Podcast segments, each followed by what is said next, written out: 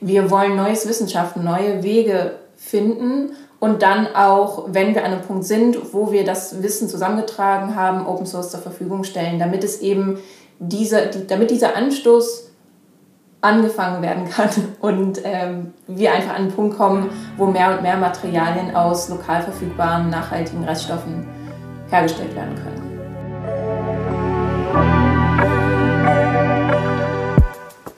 Moin bei Kieltopia, deinem Zukunftspodcast für Kiel. Wir sprechen mit NachhaltigkeitsakteurInnen aus der Stadt über ihre Vision für Kiel. Von Müllvermeidung über Multikulturalismus bis hin zu Klimaneutralität und Wirtschaftsfragen behandeln wir viele spannende Themen und stellen euch die KielerInnen vor, die unsere Stadt auf ihrem Gebiet voranbringen. Gemeinsam sprechen wir darüber, wie ein nachhaltiges Kiel in der Zukunft aussieht.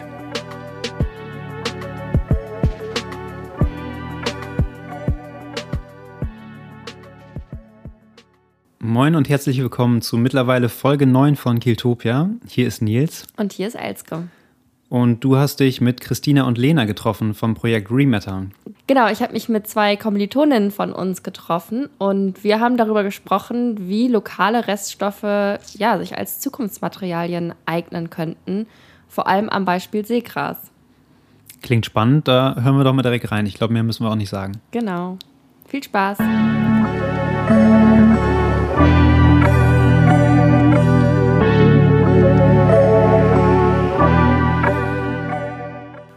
Hallo, liebe Christina und liebe Lena. Schön, dass ihr heute bei uns im Podcast seid. Danke für die Einladung. Ja, sehr, danke, sehr gerne. Wir freuen uns, dass ihr da seid. Vielleicht könnt ihr euch zu Beginn einfach mal direkt vorstellen. Wer seid ihr eigentlich? Äh, ich bin Christina. Ich bin Mitglied des Teams Rematter und that's it. ja, ich äh, bin Lena und bin ebenfalls Mitglied des Teams Rematter und äh, wir sind ein siebenköpfiges Team, die alle zusammen äh, den Studiengang, den Masterstudiengang Sustainability Society and the Environment studieren. Genau, daher kennen wir uns ja tatsächlich auch. genau. Du hast gerade schon gesagt, ihr seid ein siebenköpfiges Team, ihr seid Rematter. Könnt ihr einmal kurz erzählen, was ist Rematter eigentlich? Was macht ihr? Genau, also äh, vielleicht vorab zu uns gehören dementsprechend noch fünf weitere äh, Leute. Das sind äh, Magdalena, Luzi, Doro, Helene und Bogdan, auch alle aus unserem Studiengang.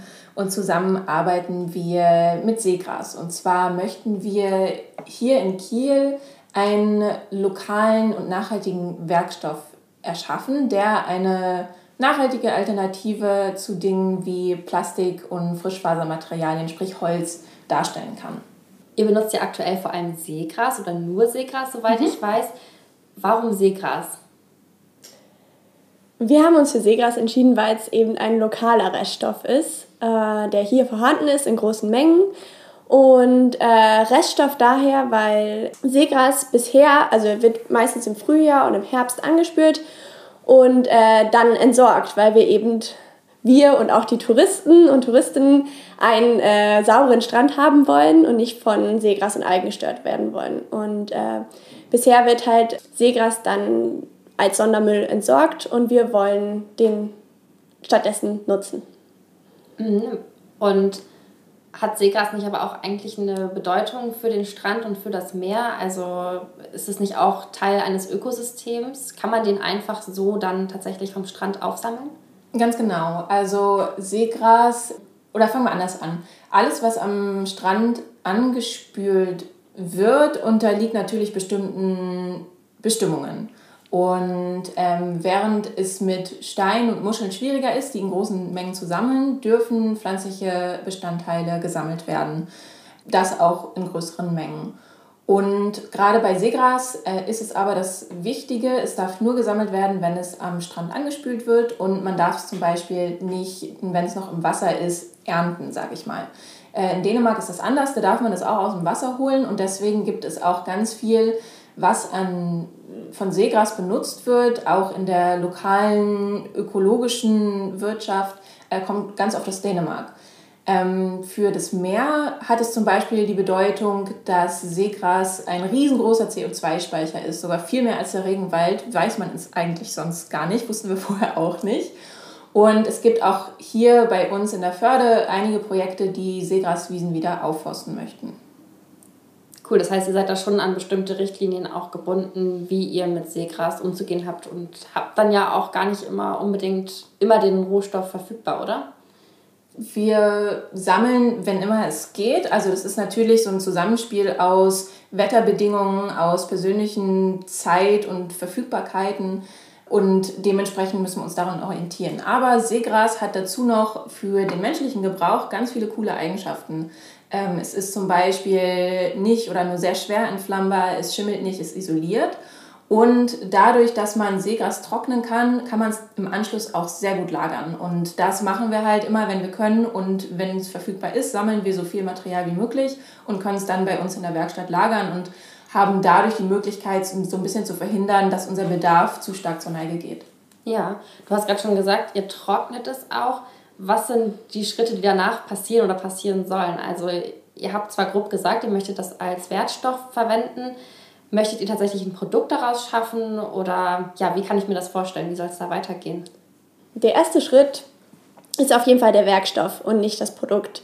Ähm, als erstes wollen wir testen oder haben jetzt auch zum großen Teil schon getestet, was für Eigenschaften können wir denn aus Seegras herausholen? Also können wir ein festes Material schaffen oder ein flexibles Material? Und ähm, wir haben jetzt beispielsweise, schon herausgefunden, dass man eben ein festes Material aus Seegras machen kann, aber eben auch ein flexibles. Das heißt, wir haben schon kleine Plättchen äh, hergestellt, die sehr fest sind oder aber auch äh, Papier, was sehr flexibel ist. Später könnten wir uns vorstellen, aus diesen Materialien dann auch Produkte herzustellen. Sowas wie zum Beispiel Hocker, Lampenschirme, einfach nur Papier, Papierboxen und so weiter und so fort. Da wissen wir noch nicht ganz genau, worauf es hinausläuft. Könnt ihr vielleicht noch mal einmal grob beschreiben für unsere HörerInnen, wie genau jetzt aus dem gesammelten Seegras am Strand Material letztendlich wird, das ihr verwenden könnt für ein Produkt?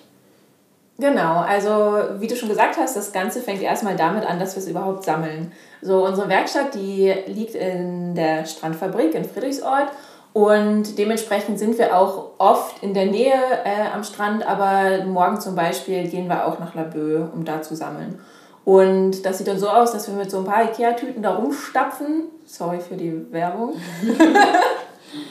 Äh, und, und, und Seegras sammeln. Das bringen wir dann dahin und hängen es dann erstmal, je nachdem, wie die Zeitverteilung aussieht, hängen wir es erstmal direkt irgendwie auf zum Trocknen. Oder wenn wir Zeit haben, dann gehen wir direkt in den Waschprozess. Das Ganze muss dann von Resten, die am Strand liegen, von Sand, von wer weiß, was sich dazwischen so rumtreibt, gewaschen werden und dann wird es auch nochmal getrocknet. Ja. Also, was wir besonders entfernen müssen beim Waschvorgang sind die Algen, weil tatsächlich die Algen dann auch das in dem Treibsel ist, was dann nach einer Zeit mieft. Ähm, das heißt, wir müssen sehr kleinig, äh, kleinteilig äh, sortieren. Wenn das Seegras dann getrocknet ist, dann ähm, schreddern wir es in verschiedene Größen, also mal kleiner, mal ein bisschen grober und äh, das wiederum mixen wir dann mit verschiedenen natürlichen Bindemitteln und nutzen dann verschiedene Prozesse, um daraus ein ja, Material herzustellen. Also diese verschiedenen Prozesse, das ist dann zum Beispiel erhitzen oder pressen oder beides. Wir schöpfen es auch, also so wie es bei Papier ungefähr ist. Das heißt, wir haben da verschiedene Prozesse, sind auch gerade noch am Experimentieren und ja, noch auf der Suche nach dem zielführenden Prozess. Aber wir haben schon viele verschiedene Prozesse herausgefunden, die am Ende ein ja, sehr nützliches Material hervorbringen können. Genau. Klingt ja auch sehr aufregend, ähm, so zu experimentieren. Dann cool. Ja, und sich wirklich die Hände so ein bisschen dreckig zu machen, ne? das, ist, ja. das macht auf jeden Fall Spaß. Klingt ja aber so, als wäre der Rohstoff sehr flexibel nutzbar auf jeden Fall genau. und vielseitig einsetzbar. Ja, was auch wichtig ist dazu zu sagen, ist, dass, also wie Lena gerade schon gesagt hat, wir nutzen Bindemittel und andere Mittel, mit denen wir das Seegras verarbeiten oder vermengen, aber dabei immer natürlich sind. Also wir verzichten auf jegliche Zusatzstoffe oder Bindemittel, die eben auf einer nicht natürlichen Basis bestehen, sodass am Ende auch unser, erstmal unser Werkstoff und dann auch später das Produkt 100% biologisch abbaubar sind. Ja. Die, der Titel der Folge ist ja letztendlich Zukunftsmaterialien. Könnt ihr vielleicht mir einmal noch mal grob erklären, was ihr darunter allgemein versteht? Das sind für uns äh, Materialien, die eben, wie Christina betont hat, biologisch abbaubar sind, natürlich sind und lokal sind. Ähm, und das macht den Unterschied zu zum Beispiel Plastik oder Holz aus. Denn äh, für Plastik wird zum Beispiel Erdöl oder wird aus Erdöl hergestellt. Und äh, das ist natürlich ein klar, ist ein fossiler Brennstoff und nicht nachhaltig.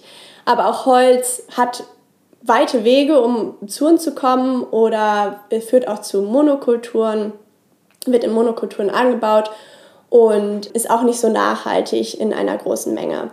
Und äh, das heißt, Zukunftsmaterialien sind für uns welche, die nachhaltig sind und lokal. Das ist eigentlich sind die zwei Hauptpunkte. Genau, und da geht es auch gar nicht unbedingt nur um Seegras, sondern unsere Idee ist, das Ganze auch erstmal so als Idee und als Ansatz zu verstehen und dass wir Seegras ist bei uns eben was, was sehr verfügbar ist, wenig genutzt wird und gerade in Kiel und an den Kieler und umliegenden Stränden auch von Bedeutung ist. Das Ganze gibt es auch mit anderen lokalen Reststoffen, was zum Beispiel Kaffeesatz sein kann oder Laub- und Grasabfälle und ähnliches. Und die Idee dahinter ist, Konzepte und Ansätze zu entwickeln, die dann auch in anderen Kontexten angewandt werden können, wo es zum Beispiel eben nicht im maritimen Raum keinen Seegas gibt, sondern andere Reststoffe. Okay, ich höre da also raus, es geht eigentlich gar nicht so wirklich darum, aus dem Seegras jetzt das und das Produkt zu schaffen, sondern vielmehr vielleicht auch um aufmerksam machen auf Verwendung von Materialien und Alternativen, die nachhaltiger sind? Aufmerksam machen auch auf jeden Fall. Noch mehr aber andere Leute zu inspirieren. Also wir fänden es super cool, wenn andere Projekte entstehen in anderen Regionen, die andere lokale Reststoffe nutzen und dass da so eine Community entsteht aus ähm, Projekten, die sich gegenseitig vernetzen und Informationen teilen, äh, wie man diese lokalen Reststoffe nutzbar machen kann. Und wir haben auch schon super viele Projekte kennengelernt und ja, gefunden, die mit super spannenden äh, lokalen Reststoffen arbeiten. Wie Christina gesagt hat, Kaffeesatz, ist aber auch Bananenschalen dabei und Spargelschalen und es gibt so viel und äh, wir selbst finden es super inspirierend und, und würden gerne ja auch andere Menschen daran teilhaben lassen. Ja, das ist doch ein super Übergang, um eure Zukunftsvision zu sprechen. Mögt ihr mir einmal erzählen, was ist eure Zukunftsvision für Kiel in Bezug auf Zukunftsmaterialien? Für uns ist es wichtig, eine Möglichkeit zu bieten, wie wir lokal Plastik und weniger nachhaltige Holzmaterialien einsparen können. Wir sind mit unserem Projekt möglicherweise nicht die, die das am Ende als Revolution in Kiel selber umsetzen können, aber wir wollen es anstoßen und wir möchten, dass es Wege gibt, darüber nachzudenken, wie können wir eigentlich ein Produkt nachhaltiger gestalten. Und wenn es jetzt Möglichkeiten gibt, zum Beispiel Papier aus Seegras in sehr großen Mengen herzustellen, ist es vielleicht für die Gastronomie relevant. Dabei geht es aber nicht nur darum, dass Seegras jetzt alle Materialien ersetzen soll, sondern es geht eben darum, dass wir die verschiedensten Reststoffe nutzen. Also, dass wir nicht die, das eine Material haben, sondern ganz viele verschiedene und dadurch auch ja, Ressourcen sparen weil alles, was man in großem Stil macht, ist irgendwann nicht mehr nachhaltig. Und es ist auch so, Christine hat jetzt gerade davon gesprochen, dass wir jetzt nicht die einzigen sein wollen in Kiel, die diese Materialrevolution ja ausmachen, sondern es sollen ganz viele verschiedene Projekte sein. Und wir sind auch jetzt schon nicht die einzigen, die mit nachhaltigen Materialien arbeiten, sondern wir haben auch schon richtig viele andere coole Kieler Projekte kennengelernt, die eben in diesem Bereich arbeiten. Das ist zum Beispiel Moo Materials die an der Mothesius sitzen und die an verschiedensten nachhaltigen Materialien forschen, äh, wie zum Beispiel Alginat oder auch mit Seegras aktuell forschen. Aber auch andere Projekte wie zum Beispiel Planterial, die mit Hanf arbeiten. Und ja, es ist quasi eigentlich schon so ein kleines Netzwerk an Projekten entstanden, die im Bereich Biomaterialien, Zukunftsmaterialien arbeiten und ja, wir genießen das sehr und, und ich denke, dass alle Projekte davon profitieren, dass wir da zusammenarbeiten. Genau, und ich glaube in dem Sinne auch profitieren nicht mal in, also überhaupt nicht in einem finanziellen Sinne, sondern was ich wirklich richtig schön finde, ist, dass wir uns mit zum Beispiel den beiden Projekten, die Lena jetzt gerade genannt hat, richtig gut vernetzt haben und wir bieten uns untereinander auch Hilfe an. Und wir durften Moo Materials besuchen und deren Transferpresse ausprobieren. Und wir sind mit Planterial connected und wollen da mal was aus Hanf und Seegras zusammenpressen und einfach gucken, was geht. Und das war von Anfang an unsere Idee. Ja, es ist ein wirtschaftliches Konzept, aber es geht dabei nicht um ein traditionelles Verständnis von Wirtschaften im rein kapitalistischen Sinne, sondern wir wollen neues Wissenschaften, neue Wege finden und dann auch, wenn wir an einem Punkt sind, wo wir das Wissen zusammengetragen haben, Open Source zur Verfügung stellen, damit es eben diese, die, damit dieser Anstoß angefangen werden kann und ähm, wir einfach an einen Punkt kommen, wo mehr und mehr Materialien aus lokal verfügbaren, nachhaltigen Reststoffen hergestellt werden können. Das klingt richtig schön. Es klingt auf jeden Fall so, als würdet ihr würde dieses Netzwerk, das ihr da jetzt erwähnt habt, das ihr euch aufgebaut habt, total dazu beitragen.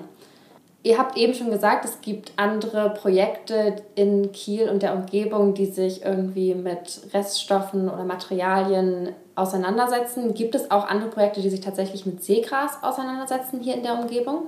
Genau, da gibt es auch einige.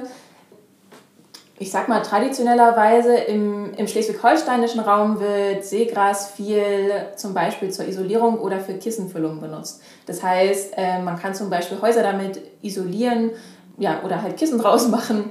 Und das ist ein super Ansatz, diesen Reststoff zu nutzen und dafür zu sorgen, dass er nicht einfach abtransportiert werden muss von den Stränden. Gleichzeitig wollen wir eben noch einen Schritt weiter gehen und gucken, okay, wie kann man Seegras vielleicht weiterverarbeiten und haben da zum Beispiel mit dem Papier schon einen coolen Schritt gemacht, um zu sehen, okay, das geht auch, man kann aus Seegras Papier machen und sind gespannt, wo das als nächstes hingeht. Also da ist so ein bisschen der Unterschied. Es gibt Nutzung von Seegras, aber die Weiterverarbeitung ist noch recht am Anfang in unserer Region. Ja, wer da vielleicht wichtig ist zu erwähnen, ist Christian Dittmann, ähm, der die Strandmanufaktur hat, wo er eben diese Kissen aus Seegras herstellt.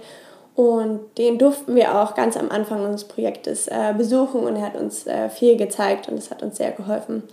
Also auch mit den Projekten sind wir vernetzt. Ja, schön. Vielleicht können wir doch mal auf ein paar Tipps zu sprechen kommen in Bezug auf, du hast es vorhin Materialrevolution genannt. Was kann denn jede und jeder von uns irgendwie tun, um dazu beizutragen? Oder wie kann man auch euch zum Beispiel unterstützen? Ich glaube, was jeder und jede Einzelne anfänglich tun kann, ist so dieses typische Zero Waste Ziel. Und da habt ihr ja auch schon drüber gesprochen ähm, dass es eben darum geht, Verpackungsmaterialien zu vermeiden und Produkte, wenn man denn neue Produkte konsumiert, darauf zu achten, dass die aus nachhaltigen Quellen stammen. Das kann dann sein, dass man auf bestimmte Label achtet oder dass man im Umverpacktladen geht, dass man Sachen hat, die wiederverwertbar sind, wie zum Beispiel Taschen und Boxen und Kaffeebecher dabei zu haben, anstatt alles ähm, Einweg zu kaufen. Das ist so eine generelle Richtung. Wenn es jetzt speziell um Materialien geht, und das haben auch wir gemerkt, so die, die ersten Schritte, da muss man sich erstmal sehr viel theoretisch und experimentell mit auseinandersetzen, bevor man so eine Art Werkstoff erreichen kann. Und das hat, war für uns auch ein langer Experimentierprozess. Ähm, für Leute, die, die vielleicht Bock drauf haben, sich so ein bisschen mit anderen Materialien auseinanderzusetzen und auch gerne selber mal Dinge in die Hand nehmen, ist auf jeden Fall Papierschöpfen eine Möglichkeit und das einfach mal zu probieren. Da gibt es relativ viele Anleitungen, auch online, was man gucken kann, wie, wie, wie kann man denn selber mal Papier herstellen und das lässt sich eben mit Seegras auch machen.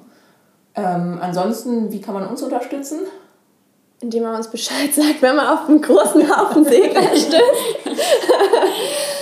ja, wir freuen uns auf jeden Fall immer über äh, Tipps, wenn ihr am Strand seid und dort sehr, sehr viel frisches, grünes Seegras seht, äh, freuen wir uns über eine Nachricht äh, auf Instagram oder Facebook oder auch über unsere E-Mail-Adresse.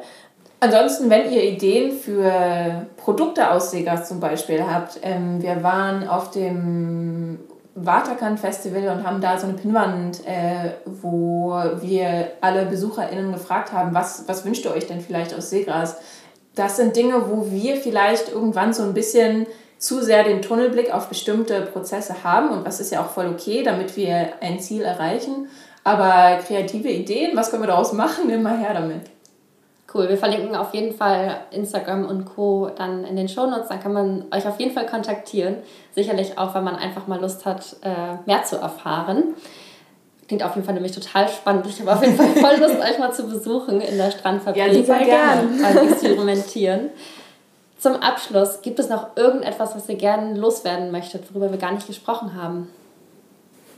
Wir hoffen, dass wir so ein bisschen dazu animieren können, wenn ihr am Strand oder auch sonst wo in der Natur rumlauft, einfach die Augen aufzumachen, was gibt es da eigentlich und es nicht sofort als etwas abzutun, was vielleicht sich etabliert hat oder sogar angetrainiert wurde. Und gerade Treibsel, also das, was am Strand an Pflanzenteilen angespült wird, ist etwas, das oft eher so eine negative Konnotation hat, weil es oft ein bisschen riecht, weil die Algen, im, wenn, wenn die in der Sonne liegen, anfangen zu stinken. stinken.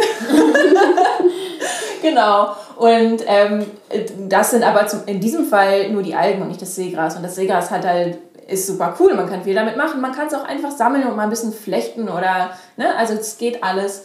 Äh, und genau dasselbe gilt auch für andere Sachen, die man finden kann. Man kann Kunst aus Herbstblättern machen oder aus, wie schon gesagt, irgendwie aus Grasschnitt und anderen Resten Dinge machen und so ein bisschen Aufmerksamkeit dafür zu bekommen, was eigentlich für viele wertvolle Dinge um uns herum liegen, die einfach oft nicht beachtet werden.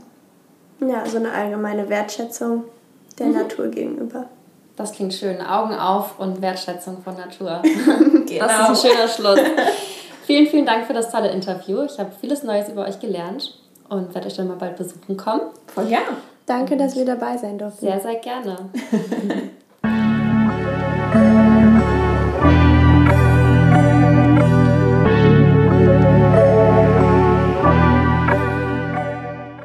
Ja, es war mal wieder ein spannendes Gespräch, was du geführt hast. Und ich finde das Projekt auch an sich total spannend, diese Ideen, die die haben und das, was die so machen, die Vision.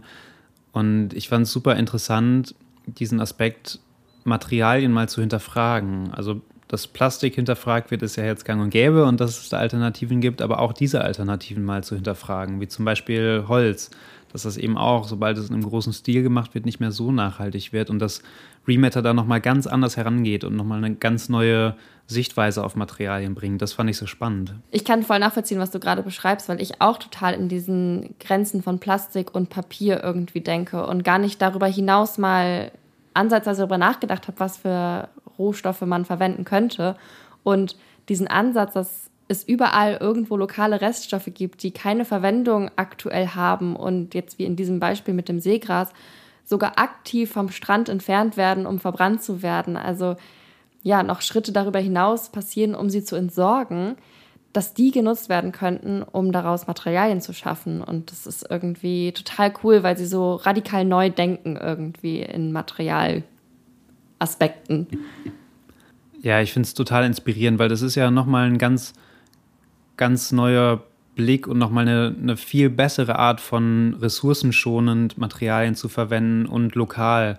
Das ist ja, es ist ja noch ressourcenschonender und noch lokaler als jetzt beispielsweise Holz oder sowas. Ja. Ne? Also deswegen, das ist schon nochmal ein Schritt weiter als Materialien, die sonst, glaube ich, jetzt als nachhaltig gelten. Und das finde ich so, so krass dabei und so faszinierend.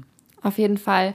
Darüber hinaus finde ich es so cool, dass sie tatsächlich vorhaben, ihr Wissen und ihre Erfahrungen Open Source, also kostenlos und frei zugänglich für alle bereitzustellen, um damit eben wirklich so eine Bewegung voranzutreiben, in der lokale Reststoffe und damit eben auch unterschiedlichste Reststoffe verwendet werden. Und durch diese Bereitstellung von Wissen und Erfahrungen können sie da eben wirklich Menschen dazu inspirieren und diesen Schritt für andere vereinfachen, den sie jetzt ganz von vorne beginnen.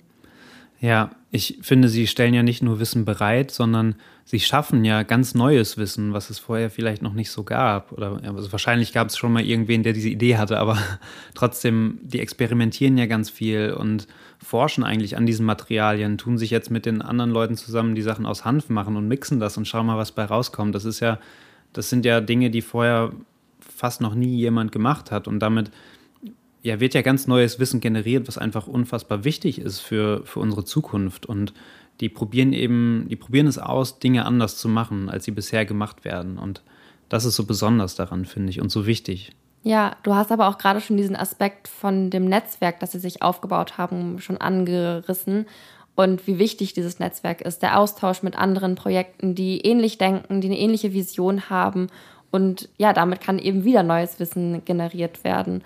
Und genau das ist es ja, was wir brauchen. Also, dass die Leute sich zusammentun und Größeres gemeinsam schaffen. Und das, also es ist einfach so rundum irgendwie in verschiedenste Richtungen einfach ein richtig tolles Projekt. Ja, ich finde auch, die sind ein super tolles Beispiel dafür, wie man so über den Tellerrand mal schauen kann und, und wirklich anders denken kann, andere, eine andere Herangehensweise an Dinge hat und Dinge auch irgendwie anders sieht. Also ich meine, die laufen über den Strand und da, wo andere Leute einfach nur miefendes Seegras sehen, sehen die eben ein Material, aus dem man ganz viele Dinge machen kann. Und das ist so eine ganz tolle Art von Kreativität, finde ich, die in diesem Projekt steckt. Und das finde ich auch super inspirierend. Ja, vor allem, weil es mich auch irgendwie wieder einen ganz neuen Ansatz gibt, die Natur zu wertschätzen, irgendwie mit dem, was sie uns gibt.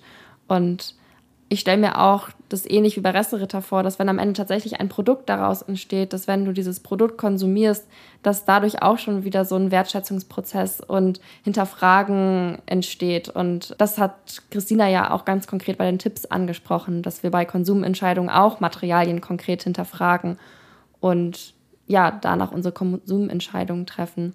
Also dass das Produkt, wenn am Ende des Tages ein Produkt daraus entstehen sollte, hat das, finde ich, auch total viel Potenzial, da in der Gesellschaft Bewegung zu schaffen.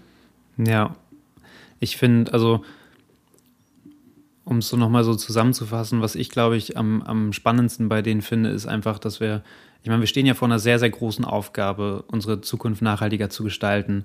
Und ich finde, Rematter, die, die vereinen halt, dass, dass sie Dinge anders machen und Dinge anders sehen, weil das sind halt so Sachen, die wir unbedingt brauchen, wenn wir so, wenn wir halt unsere Zukunft einfach anders gestalten müssen, als sie jetzt ist das sind so Fähigkeiten, die dort gelebt werden. Also, dass sie wirklich einfach ja, Materialien anders erschaffen und dass sie auch Dinge anders sehen und anders herangehen. Und das ist so, ja, das ist sowas, wo, wo sie, weiß nicht, wo wir uns alle ein Stückchen von abschneiden könnten, finde ich, von dem, was die machen. Das ist so eine, das sind so ganz besondere Fähigkeiten, die die eben vorleben, finde ich. Auf jeden Fall. Und dann gehen sie irgendwie auch noch einen Schritt weiter und haben den Mut, diese Idee umzusetzen und einfach loszulegen. So, keine von denen hat Materialwissenschaften studiert oder jegliche Erfahrung mit Seegras zuvor gemacht. Und die haben einfach gesagt, ey, wir haben eine Idee und wir sehen da Potenzial drin und jetzt machen wir das einfach. Und das ist total inspirierend. Ja. Du hast vorhin schon den Tipp angesprochen mit dem Konsum. Wir können die anderen Tipps ja nochmal zusammenfassen. Gerne abgesehen von natürlich nachhaltigem Konsum, zu überlegen, muss es neu sein und wenn ja, welches Material kaufe ich dann? Aus welchem Material ist mein neues Produkt geschaffen? Haben Sie auch noch gesagt, einfach dieses über den Tellerrand schauen, ne? also dass man durch die, durch die Natur läuft und Dinge einfach anders sieht. Auf jeden Fall. Vielleicht eine kleine Challenge für alle HörerInnen an dieser Stelle. Wir haben tatsächlich in einem Seminar mal die Aufgabe bekommen, eine Stunde lang in die Natur zu gehen, ohne Begleitung und ohne elektronische Geräte oder sonstiges und einfach nur wahrzunehmen. Und das ist eine total schöne Aktivität, nur, nicht nur fürs Innere, aber auch einfach, um die Natur mal wieder mit anderen Augen zu sehen und viel intensiver wahrzunehmen. Also, wenn ihr mal Lust auf eine kleine Auszeit habt, dann äh, kann ich das wirklich wärmstens empfehlen. Das war die beste Hausaufgabe, die ich je bekommen habe. Ja, das würde ich auch gern machen. ja, ansonsten kam ja noch der Tipp, wirklich wieder geht raus, unterhaltet euch mit Leuten und baut Netzwerke auf, weil diese Netzwerke helfen uns so viel. Gerade in Kiel ist so eine tolle Basis und jeder hilft gerne jedem oder jeder. Und ähm, das muss man auch einfach mal nutzen in Kiel und ja, seinen Beitrag vielleicht dazu leisten, dieses Netzwerk zu vergrößern. Ja, zuletzt gab es ja noch ein paar Tipps, wie ihr Rematter konkret unterstützen könnt. Also nochmal der Aufruf, wenn ihr Ideen habt, was man so Tolles aus Seegras machen kann, wenn ihr da kreative Vorschläge habt, dann immer raus damit, schreibt denen auch bei Instagram oder sonst wo. Und genauso, wenn ihr Ideen über andere Materialien habt oder wenn ihr euch mit anderen Materialien auskennt, mit anderen Reststoffen, vernetzt euch mit denen. Ich glaube, die sind da total offen und freuen sich. Und zuletzt können wir noch einmal kurz über die Strandfabrik sprechen. Für diejenigen, die unsere letzte Folge mit Michel von Innovat gehört haben, ist das jetzt nichts Neues. Ich spreche es auch nur noch mal ganz kurz an, für die, die es eben noch nicht gehört haben. Die Strandfabrik ist ein ganz toller Coworking Space in Kiel und ja, die, die bieten total günstig Orte an für Startups, wo sie sich kreativ ausprobieren können. Die stehen jetzt aber vor der Challenge, dass es eben eine neue Brandschutzverordnung gibt und dass die dort investieren müssen und im Moment das Geld dafür nicht zusammen ist. Und im schlimmsten Fall bedeutet das im Grunde, dass diese jungen Projekte wie Remitter, die gerade erst gestartet haben, dass die direkt eine höhere Miete zahlen müssen und dann wirklich finanziell vor hohen Schwierigkeiten stecken. Deswegen sucht diese ganze Strandfabrik-Community händeringend nach finanzieller Unterstützung. Also falls ihr da jemanden kennt, dann meldet euch dort gerne. Ähm, die E-Mail-Adresse von der Strandfabrik bzw. die Internetseite ist auf jeden Fall auch verlinkt. Und wenn euch das noch mehr interessiert, dann hört gerne nochmal in die letzte Folge mit Michel rein. Der hat das wirklich sehr, sehr toll erklärt und nochmal mehr über die Strandfabrik erzählt. Lohnt sich sowieso, die Folge anzuhören. Ja. Michael hat super spannende Sachen erzählt und ähm, ja, ich habe vieles Neues gelernt. Aber genau, schaut auf jeden Fall nochmal vorbei. Das ist ein so toller Ort und es wäre schade, wenn dieser Ort verloren geht. Und ja. Ich glaube, damit sind wir durch für heute. Ich denke auch. Wir hoffen, dass ihr genauso inspiriert seid wie wir und freuen uns dann darauf, euch in zwei Wochen wieder zu hören. Genau, da habe ich mit Niklas Reinhardt, werde ich mit Niklas Reinhardt sprechen von Kiel 2042. Ähm, und wir sprechen ganz viel über Zukunftsvisionen für Kiel eigentlich. Ja, ich bin gespannt. Bis dahin, euch eine schöne Woche und vielen, vielen Dank fürs Zuhören. Tschüss. Ciao.